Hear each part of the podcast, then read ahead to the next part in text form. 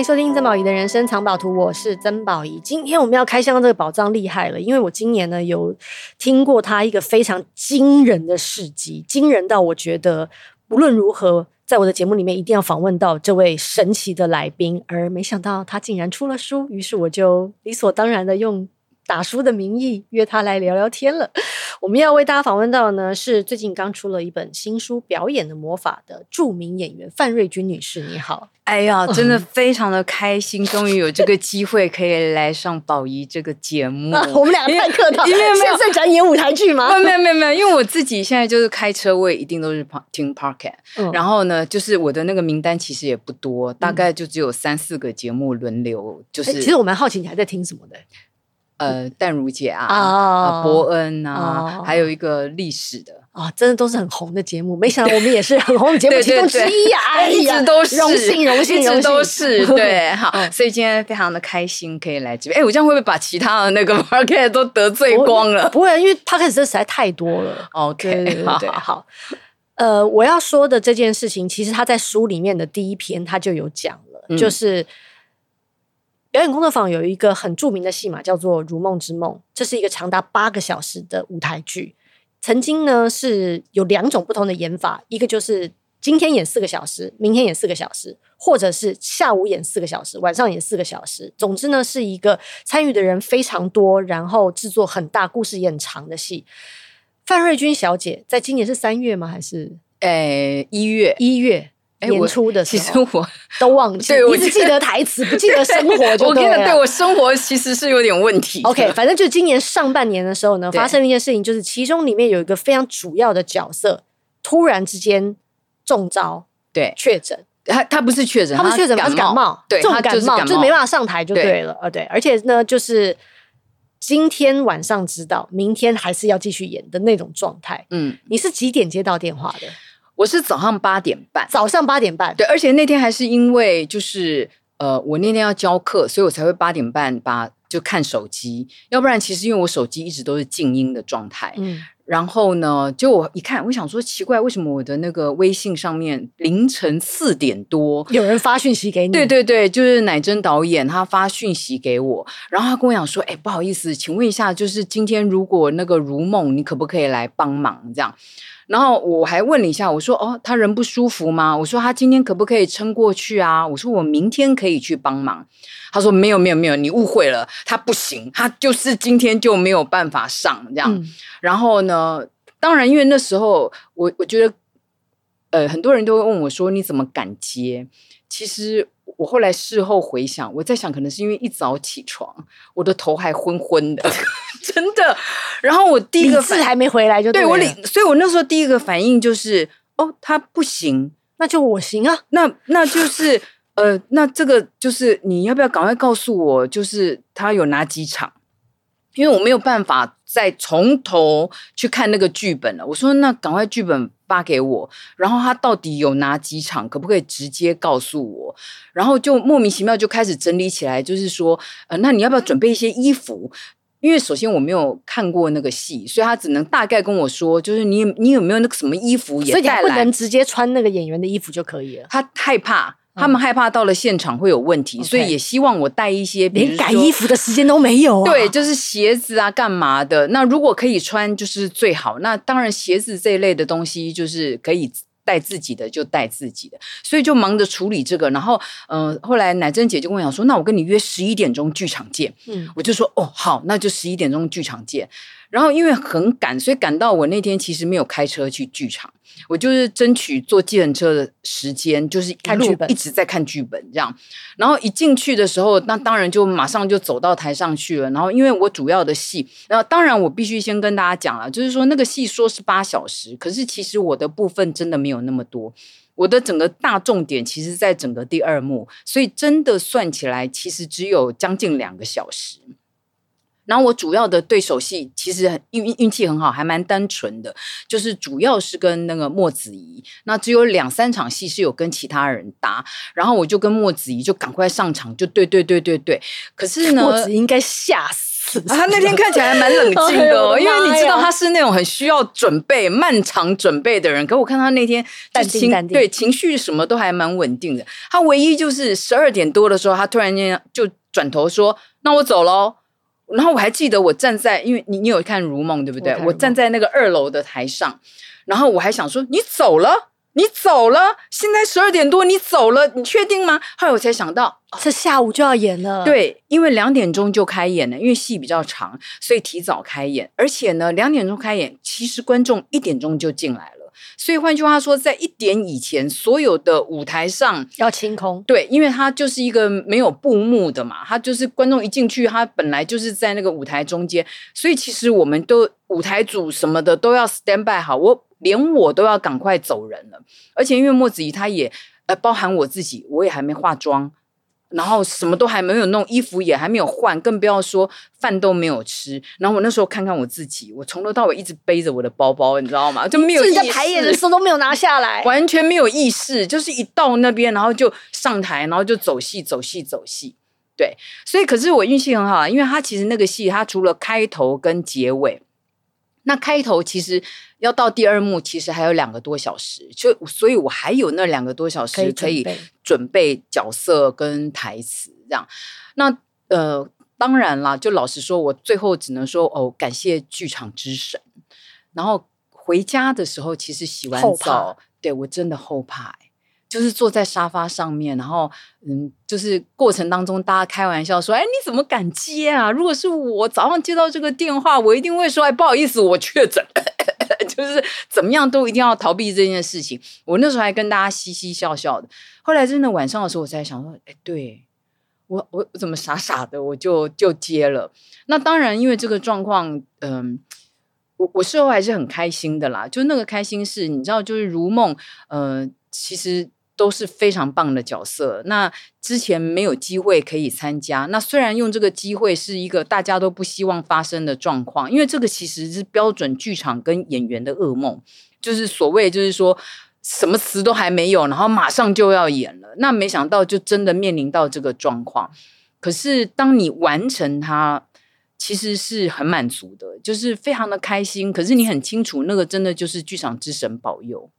你知道为什么？因为这件事情发生的时候啊，我简直不敢相信。当我听说这件事情的时候，我简直不敢相信。我我认为你在台湾剧场史上写下了非常不可磨灭的一页，简直成为一个 legend legend 传奇人物的那种感觉。之前我听过谁做过类似的事情？嗯、屈中恒，嗯，屈哥曾经去。大陆救过一个戏的火，对对对，但是他那个是有一个礼拜时间准备的。是，虽然他也跟我说，他其实那时候超差的，因为他是类似于像茶馆那样子的戏，就是经典到所有人都是老。戏骨。对，然后呢，他又得放用一个外来的人的风方式空降去一个老剧场，对，演一出经典的老戏，那个压力跟你这个又是截然不同的。是，但还有一个礼拜，嗯，可那个时候我已经非常佩服他了。我心想说，How dare you，曲中恒，就是、嗯、哇，胆子真的很大，但那也要心很大，嗯，知道自己能够完成。不能丢这个脸，因为你扛的就是整个戏的的那种感觉，嗯、因为他不是小角色。因为我知道，我看过《如梦》，我知道那不是小角色，因为之前演的是徐燕玲。是的，燕玲是一个非常棒的演员，那个角色也是一个非常棒的角色，虽然是灵魂之一了。嗯、而你做了这件事，而且是当天，嗯。Unbelievable！哎、欸欸，可是我跟你讲，这你刚刚讲到一个重点，就是这就是我跟屈哥最大的差别，因为屈哥那个压力非常的大，他是空降进去的，他跟其他的演员并不熟悉，嗯，但是我很。很好运气的是，其实我在那个过程当中一直有一个赖皮的心态，因为那些人我都非常的熟悉，我对他们有极度的信任感，那种感觉差很多。就是我我其实心里面一直有个底，就是我不怕，就是如果我真的出错的话，你要救我，就是这种心态，你知道吗？虽然当然运气很好，没用到这个最后的底线，因为甚至于我那时候去的时候，我们有另外一个演员很认真的走过来跟我讲说。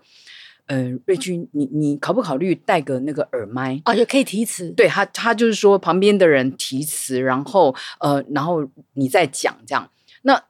那当然我那时候是马上拒绝掉了啦。那完全会影响啊。对对对，就是因为其实对我来讲，就是呃，我们当然不是希望说我们就只是个背词的吐词机，把它完成就算了。我相信观众也绝对不会满足于这个部分，因为对我们来讲，我们还是希望说可以完成那个角色，嗯，在能力的范围之内，嗯，所以我就拒绝掉。可是我觉得那个安全感对我来讲很重要，就是因为我的对手都让我有强烈的安全感。所以反而在那个放松的状况之下，哎，也许就是这样子可以得到一些最自在的发挥。嗯，而如果不是一个很有经验的表演者，就算神经再大条，也没有办法完成这件事。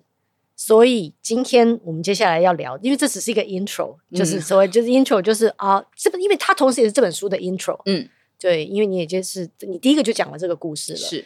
然后，而重点就是这个了不起的 legend 出了一本书，叫做《表演的魔法》，就是要告诉大家，其实每个人都应该来学表演。是的，你知道我在看这本书的时候，我真的觉得很妙，因为这本书太像我的第一本书了。嗯，我第一本书叫做《五十堂最疗愈人心的说话练习》。嗯，开宗明义，我就跟大家说，就是沟通这件事情，在对外沟通之前，你得向内沟通。你得认识你自己是谁，对，你才能够做最清楚的表达。你在这本书里面提了非常多次，一个演员也应该明白你有什么条件，是你适合扮演什么角色。你从你自己的特质出发，你才能够延伸出去，跟这个你要扮演这个角色做最好的契合。你不可能去就我就好像我不可能去演一个空姐，因为我没我没有一六零。就是我就是穿了高跟鞋，也没有那个说服力，我就是硬演。那我何必在那个戏里面成为观众的疙瘩？说等一下这个 casting 有问题，是是。那我我我我其实就是要强调这个，因为其实，在我们训练的过程当中，那所有的老师都希望可以训练我们成为所谓的百变、百变千变。那这也是我们所有演员就是期待自己的对自我期许。但是呃，当你进入市场以后，你就必须要承认嘛，就是林志玲的角色，她不会掉到我头上来，因为没必要。这种话只有你认识，这只有自己能说。真的啊，真的就是这样子，因为没必要。我是 casting，我都不。这么选嘛？那除非是另外一种定义上的，比如说哦，我要你演巨人，我不可能找一个就。真的很娇小的人来演巨人，除非是定义上的巨人。嗯，所以我常常就会讲说，我我就说第一件事情，而且因为事实上，在我们那个过程当中，很多人在这些不断的 casting 当中，他就挫败，因为他第一个反应就是挫败自己的外在不够好，然后或者是我的实力不够好，很多人就在这个浪头上他就消失了。但我是觉得很心疼这件事情，因为演员本来就应该要多彩多姿，他又要有各式各样。呃，事实上，现在我也觉得，呃，世人的眼光有点太局限了啦。就是哦，女生一定要瘦，一定要长得鹅蛋脸，其实不是，就是各式各样不同的样子，其实会丰富所有的戏剧人生。那我就会开张名义，就第一件事，我就是让学生学会这件事情，因为我认为那个是不必要的打击。嗯。你根本不需要在这件事情上面沮丧，嗯、或者是因为在这件事情上面被打击。嗯，而你认识了自己的局限之后，我说你才会变得无限。没错，对，其实就是就好像我，我最近也常常跟别人说，就是你得要适情适性的过生活。嗯，就是因为你得先了解自己的特质，把自己放在最对的地方，要不然大部分时间其实你都在勉强。对，很辛苦的勉强，而且你会对自己有错误的期待。嗯，那个，所以为什么我在看这本书的时候，我觉得有很多会心的时刻，就是因为为什么每个人都应该学表演？因为其实，在表演的过程当中，其实你不是不只是为了要完成一个角色而已，你也在完成一个靠近自己的过程。对，你在你在诠释不同角色的过程当中，你也更认识你自己。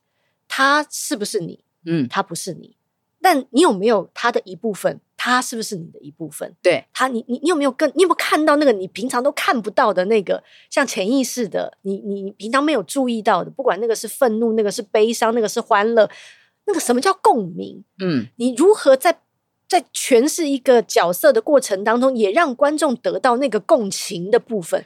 就跟你在书里面常说嘛，我知道你有很多内心戏，但是观众看不出来，就是没有啊。对。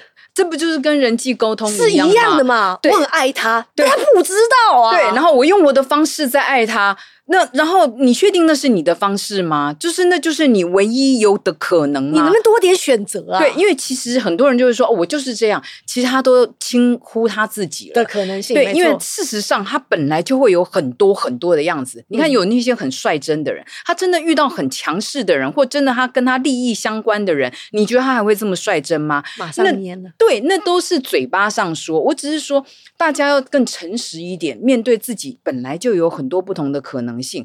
那你可以选择不沟通，我相信有这样的人，他就是放弃沟通这件事情了。那我也很敬佩他，因为在这个世界上，啊、他要够强大，他才能够就说好，我就不沟通了。可是如果我们想要沟通的话，我们是不是可以有更简洁，而且重点是，我想强调的重点是，让你自己舒服的方法来做到有效的沟通。而那个东西，你要先了解自己，你才会知道怎么样让自己舒服。你要了解对方，你才会知道那个最近的捷径在哪里。要不然都是在走无效的捷径，彼此都非常的辛苦嘛。那而且认识了对方，给有效的捷径，我认为那也是一种体贴。嗯，对，就是我我用一个你懂的方法来跟你沟通，这。有困难吗？这个不是勉强什么，那其实是一种善意，我我觉得是很好的。而这件事情其实都是我们表演者在做的事情，就是我们必须先了解角色，我们才能够贴近角色，然后我们想尽办法把这个戏里面的情感或者是故事动作传达给戏里面的另外一个对手。那你首先要知道对方是谁。那我们要如何知道自己是谁，对方是谁？其实就是可以透过很多很简单的表演练习，不但自觉的自我训练。那个不是说，呃，你有些人先天有这个本能，我承认，我真的觉得非常的厉害。有些人真的很有天分，老天爷赏饭吃。对，他就是呃，不管是表演，或者是对人的敏感度，或者知道怎么样来，就是。照顾你跟应对你，他就是有天分。那没有的人呢？我们就可以用这个认识角色这件事情来切入。那我们表演有很多小小的练习，那个东西都是呃，只。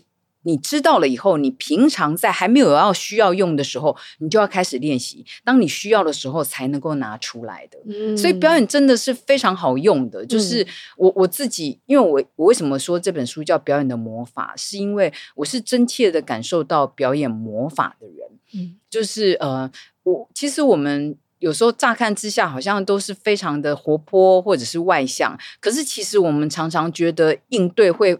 卡住，对，很卡，就是呃，这样也不对，那样也不对。然后我其实也很想要去模仿人家那种很成功的例子，可是你知道，你其实也做不到，就是你也模仿不来，或者是持续性也不强，就是你反而就做一半，人家更搞不清楚你是一个什么样的人。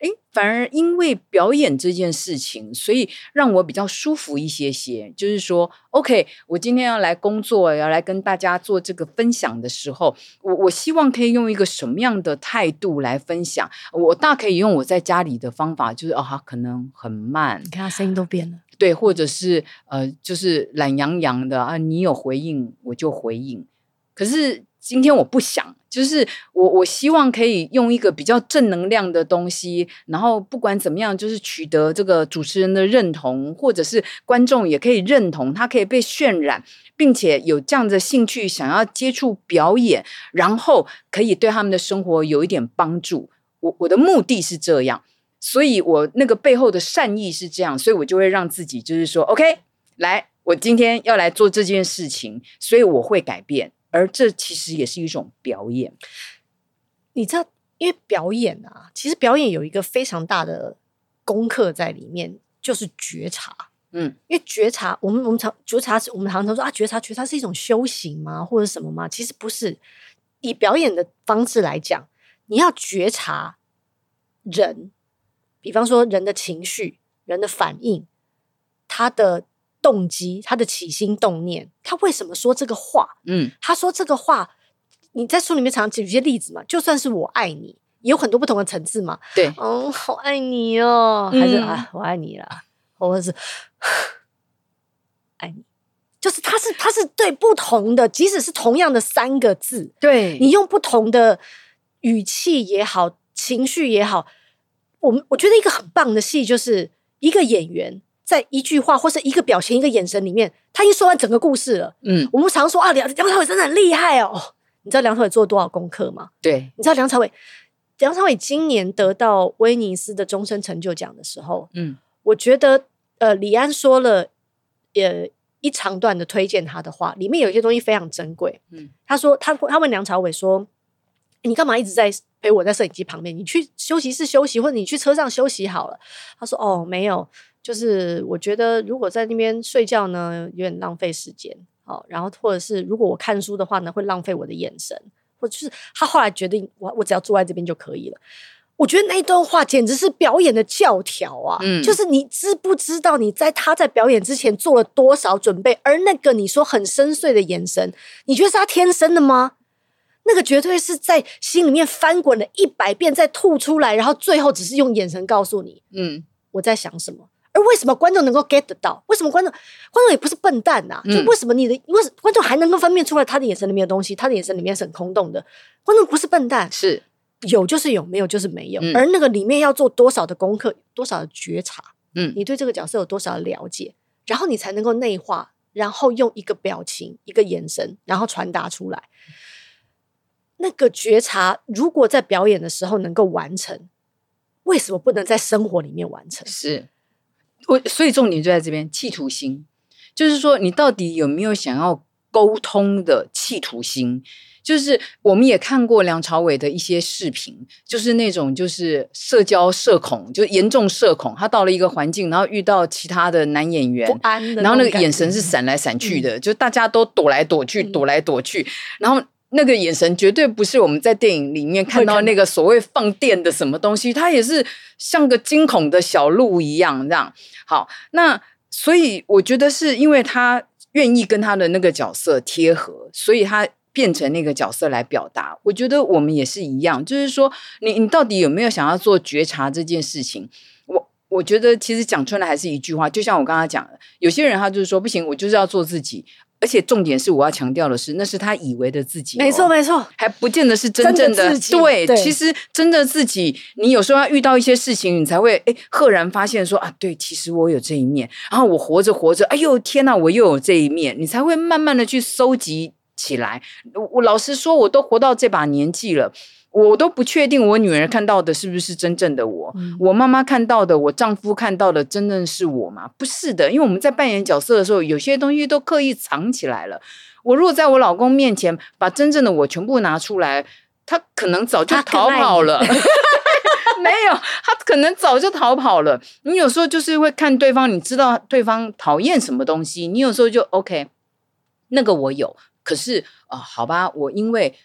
体贴啊，或是我不挑事儿，对对，我如果要挑事儿，我现在我今天就是要跟你吵架，我就知道怎么样弄你，我弄死你。我我善意，所以我把那个东西就收起来了。所以你绝对看不到全面的自己，而且而且重点是一件事情，就是你收起来，并不表示你虚伪。嗯，对，很多人会觉得说，哎呀，那个人就是 gay 啦，他根本就不是这样子的人。可是问题是你为什么不能觉得他是一个体贴的人？是的，我我想强调的就是这件事情。很多人就说，哎呀，那个你叫我说什么，我们要什么，好好跟人家应对，干嘛的？那不是很假吗？啊，不是好累吗？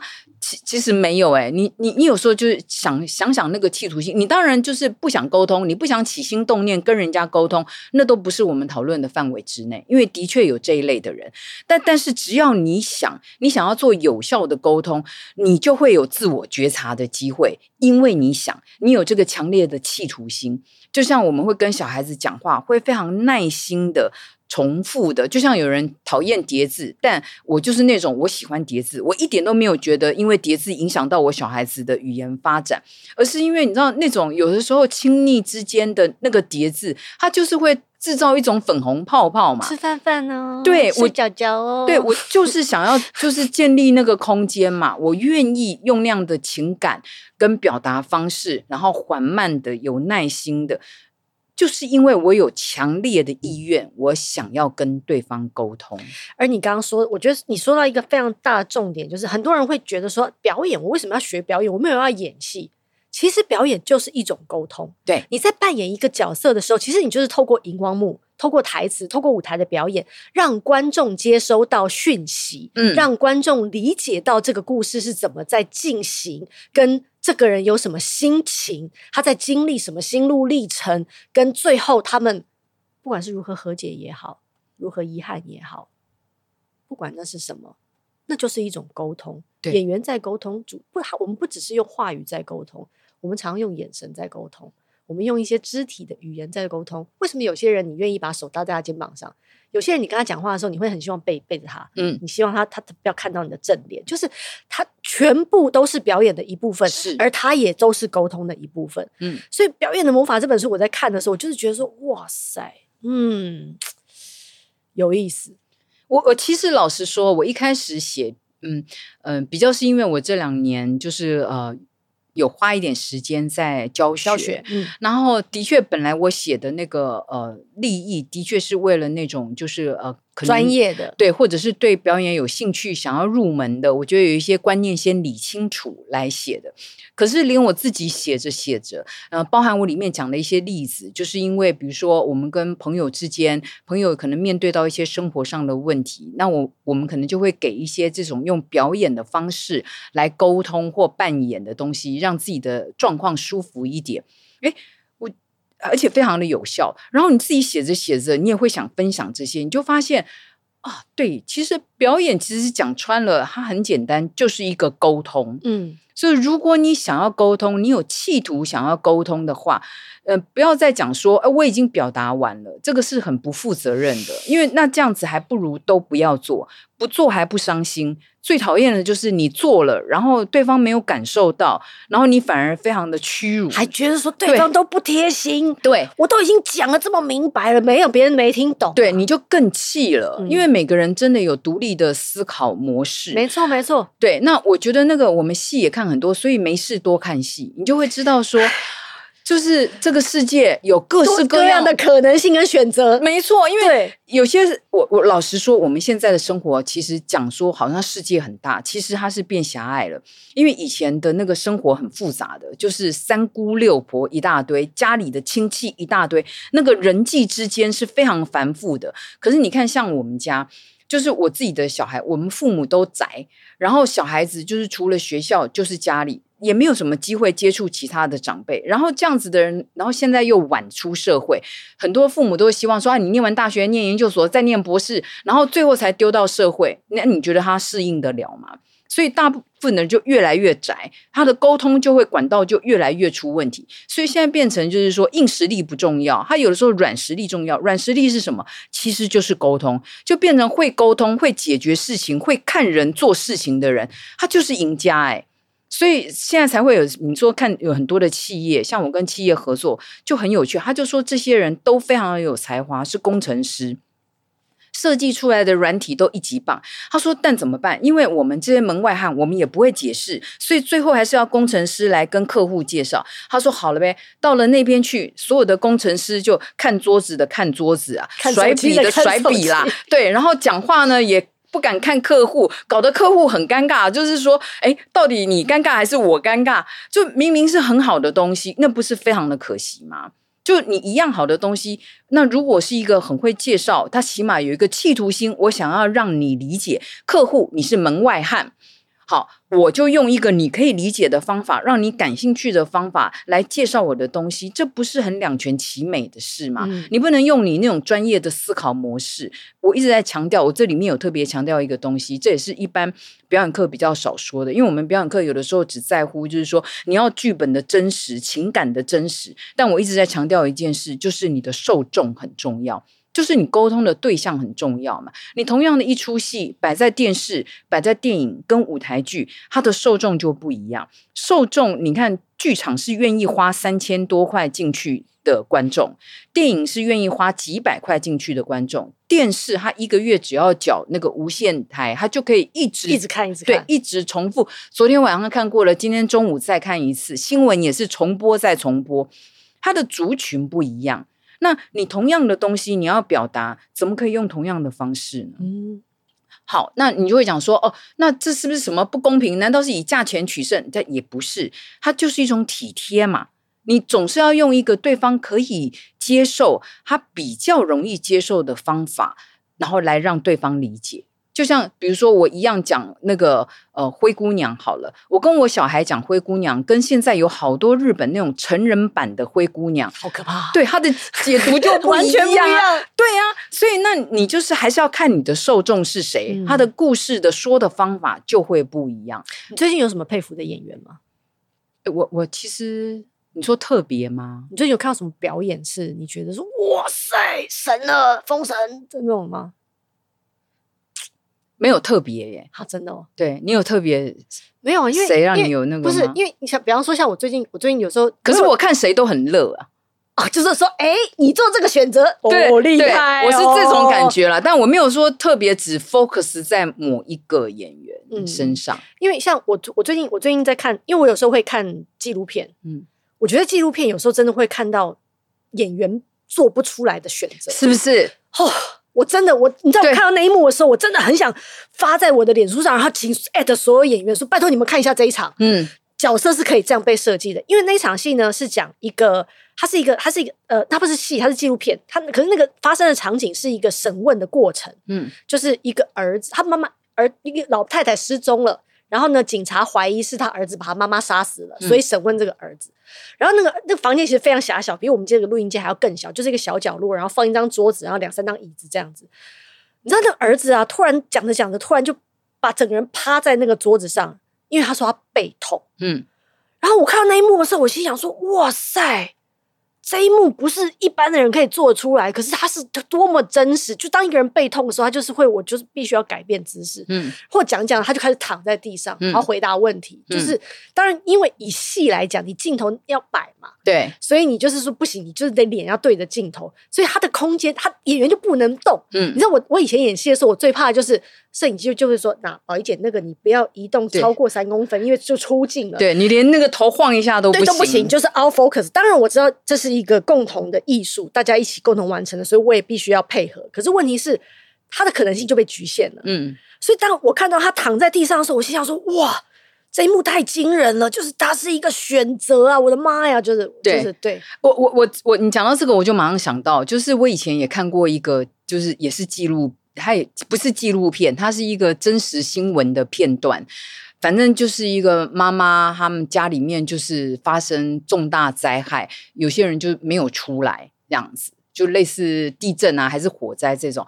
你你知道他在旁边那个干嚎，我有听过这种。我跟你讲，我我如果是就表演来看，我会觉得奇怪，哪里不对劲？假假的，他也没眼泪，然后刚好的节奏也。我说不出来，可是因为它是新闻画面，它就是一个真实的。的然后我我我看的好入迷哦，就是旁边世界都停住了，我就一直被它吸引住，我就在看。哦，你看，有有人悲伤是这样的，那个是空空的，然后也没有什么眼泪，什么东西，它就是刚好。哎，我我也我也曾经，就是我现在讲的都还鸡皮疙瘩。我有一次在医院的急诊室也也。看过同样的画面，就是呃，一个年轻人出了车祸，然后他妈妈被通知去急诊室，其实就是被没有最后一面了，其实就是通知他，然后他就是用一种声嘶力竭，嗯，而且体力很好、丹田旺盛的方式，我就这样形容，我都觉得很不应该。可是那一刻我，我我感受到一个非常巨大的悲伤，是 cover 整个。整个嗯嗯嗯急诊室的是你没有办法，没有办法，嗯，就没有办法承受的。就是你会发现到说，哦，原来一个人的悲伤是可以大成这样，而这会让我想起什么？因为最近最近 Disney Plus 不是有个很红的戏叫做《异能》嘛，嗯，就是在讲就是超能力的，其中有个演员叫做柳成龙。哎、欸，我因为这部戏还去 follow 他的 IG，弄得我都想看了。哦，你一定要看，因为他有我这样有点暴雷，但应该可以爆了，因为这已经都播完了，大家自己没看就是你的问题了。嗯，他有一幕戏就是他的妻子过世了，嗯，然后他必须要展现他的悲伤，他像个孩子一样的哭进了电梯，在电梯里面背的背没有正面哦，背对着镜头哭哭哭哭哭哭哭哭哭到。电梯后来打开，电梯里面的人出来，然后他继续哭哭哭哭哭，然后因为韩国的医院的地下室就是有点像。不要太平间了，就是他们的灵堂之类的，嗯、所以他们就是要他要哭到那边，然后转身过来继续哭，哭了，因为他是一个很会迷路的人，所以他也找不到他老婆的灵堂在哪里，他就一面哭一面在找路，一面哭一面在找路，一面哭一面在找路，他就也就是那种嚎。然后后来呢，就是有工作人员说，哦，你老婆的灵堂在这里，然后给他一套西装，他必须要穿上那套丧服，然后再去，然后他去换那套丧服的时候也在哭，而且因为他一面哭，嗯，他的裤子还穿不上，嗯，所以他还跌倒了。嗯，但是他就持续的在哭，然后一直哭哭哭哭哭，哭到他在老婆的灵堂前面，他看到他老婆照片，他不哭了，他觉得他不能在他老婆面前哭。我告诉你，那一场戏啊，我那天看完之后，哦，我半夜躺在床上，想起那一幕，我眼泪还会流下来。嗯，就是因为，而且那场戏就是封神，对我来说就是封神，嗯嗯嗯嗯，因为太他太多细节可以想了。嗯，嗯，嗯。一个大男人，他其实是因为他在戏里面扮演的是一个他有一个复原能力的大男人，嗯、所以他他不管被枪打到、被刀刺到都不会死掉的人。嗯，但是他用最原始的方式呈现悲伤，那个是心理的伤，那个不是因为你有恢复能力所以就能够好的那个伤。嗯嗯嗯、然后他演完了那个戏。我跟你讲一件事情，是我昨天我一个韩国朋友跟我讲，嗯、他说他本来不愿意接哭戏，因为他觉得如果我没有办法感同身受，我自己看我自己表演都真的太尴尬了。但是他觉得他必须要演这场戏，嗯，然后原来是因为他其实家里也有人过世了，然后他曾经在那个灵堂看到他爸爸做了同样的事情，嗯、然后所以他决定要演这场戏。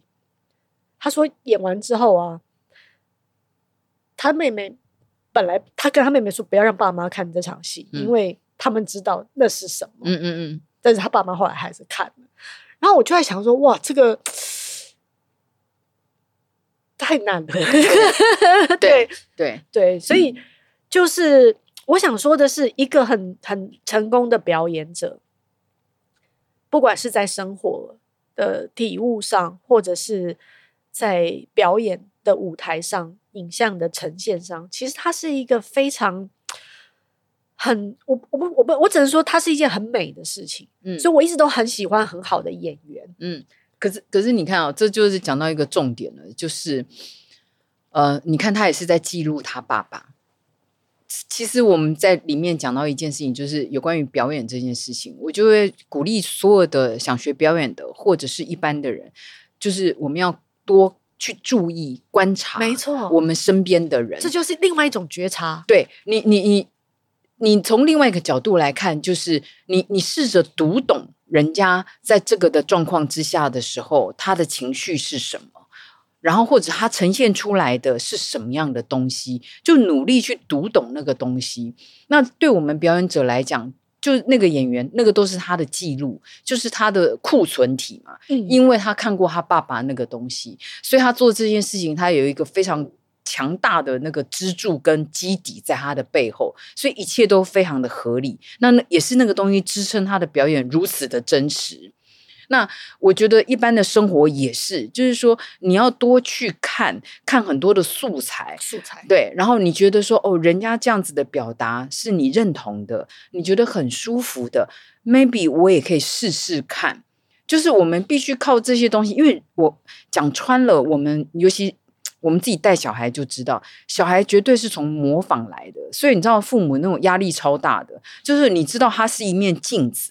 有时候他怎么回嘴，怎么说话，怎么做事的逻辑，他就是在扮演你啊。对，那个跟你就是说，你想要好好跟他讲说，小朋友，我告诉你哦，你要怎么样，妈妈怎么样？不是，他通常都是在学你转身之后没有面对他的那一切，而且他都看得到。是，所以就是这样子的东西。所以就我觉得，就是我们表演课里面有个东西，就是这个搜集原料。我里面也有举到一个例子，就是说，像我们朋友之间互相讲，就是不管是遇到悲伤，或者是身边的人遇到什么样的事情，尤其是大苦大悲的事情，我们演员通常有一个直觉，就是我要先把它记下来。对，那那个东西就会变成一个很好的素材。那我觉得一般的人也是这样子，就是你要去看看，所以我才会讲说，有的时候多看一些美好的东西，你就会趋近于美好。这个很有趣的，而且多看一些好的表演。所谓好的表演，真的不是说、嗯、哦，他三秒钟可以落泪，对对，这种这绝对不是，而是当你在你在好的表演里面，你会看到人生不同的选择。是。是因为真的有很多不同的选择，就有的时候会让我眼睛为之一亮。我刚刚为什么问你这个问题，就是因为那个为让你眼睛为之一亮的表演，通常都是那种原来还有这种人生，原来我没有用这个角度看过这个世界，是，是原来悲伤有这么多不同的层次，对，原来那个心理的层面有这么多的层运作，有这么多的起承转合。而当你明白、你看懂这件事情之后，不管你对自己、对这个世界、对别人，都会有更多一层同理心。异能里面有一句话，就是说最大的超能力其实是同理心。嗯、我非常喜欢这句话。嗯嗯。而表演，不管是看别人的表演，你自己进入这个表演的世界，其实都是同一件事。你同理了别人，in some way 也在同理你自己。而而且，我觉得这个东西很有趣。呃，这将来。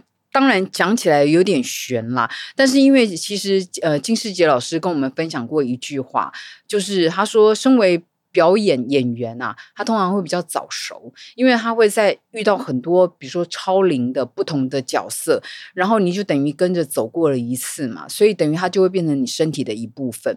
但是各位，我想跟大家分享的是，这个东西很有趣，就是说你不见得是要一个专业的表演者，你多看。包含是文学作品，或者是最简单而直接的，就是戏剧作品。诶，我我相信所有的女生应该都有同感。就不管你是在看韩剧里面的欧巴讲爱情故事，或者是看大陆剧的一些大帅哥的剧，当他们在谈恋爱的时候，你的内在其实是饱满的，你也好像跟着爱了。那那个东西很有趣的，你你会跟着那个戏剧的东西，你好像也体验了一次。为什么我们看到有些东西，我们悲伤，我们哭了？就像我根本没有看到那个戏，可是我刚刚听宝仪说这个那一段东西，那因为宝仪有那个画面，他马上被震撼到，拿出了那个晚上他躺在那边的那个情绪。可是我我虽然没有那个画面，我一样马上就被渲染到，我也我也觉得我想哭。就是你知道那种情感，它就被渲染到。其实你的生命就走过这一段了耶，所以你就经历了这一切，它就变成你生命中曾经经历的一部分。这个东西其实是非常有趣的，它就可以丰沛你的生命。嗯，所以有的时候你不见得真的是呃。呃，当然可以出去走走，多认识人也好。但我的意思是说，因为事实上我们有工作，我们有家庭，有些时候是被困住的。可是你不能只是一直抱怨你自己被困住，而是在这个空间里面，你可以怎么样让自己好像也去经历过。就像比如我自己在疫情的时候。因为我很喜欢去看一些有的没有的展，然后我很意外的发现，在那个群组里面，就是社群软体里面，甚至于有些人会去大英博物馆，就是介绍某个古物，而且还是那种有导游介绍的，有专业的人介绍。我我就每天在看那个东西，好开心，我就觉得我好像也跟着去看了那个展，好像也亲眼见过了。我的意思是说，所以一直要强调一件事情：你可以出去走走，你可以亲眼看到。呃，蒙娜丽莎的微笑当然非常的好，但我就是要告诉你，我们每个人有每个人的局限，但是在局限当中，不是只有抱怨，而是因为我们局限，所以我们无限。就是我被困住了，所以我可以用各式各样的方法，让自己去经历那一些，不管是情感上的，然后或者是呃生活上面的广阔。我我觉得这个其实都跟表演有关，那就是你真的好像去走过了那一次。就像比如说，我们有些人演死亡，你不会真的死掉。对，我们是专业演员，我们不会真的死掉。可是的确，因为面临了那件事情，你会重新思考你的人生。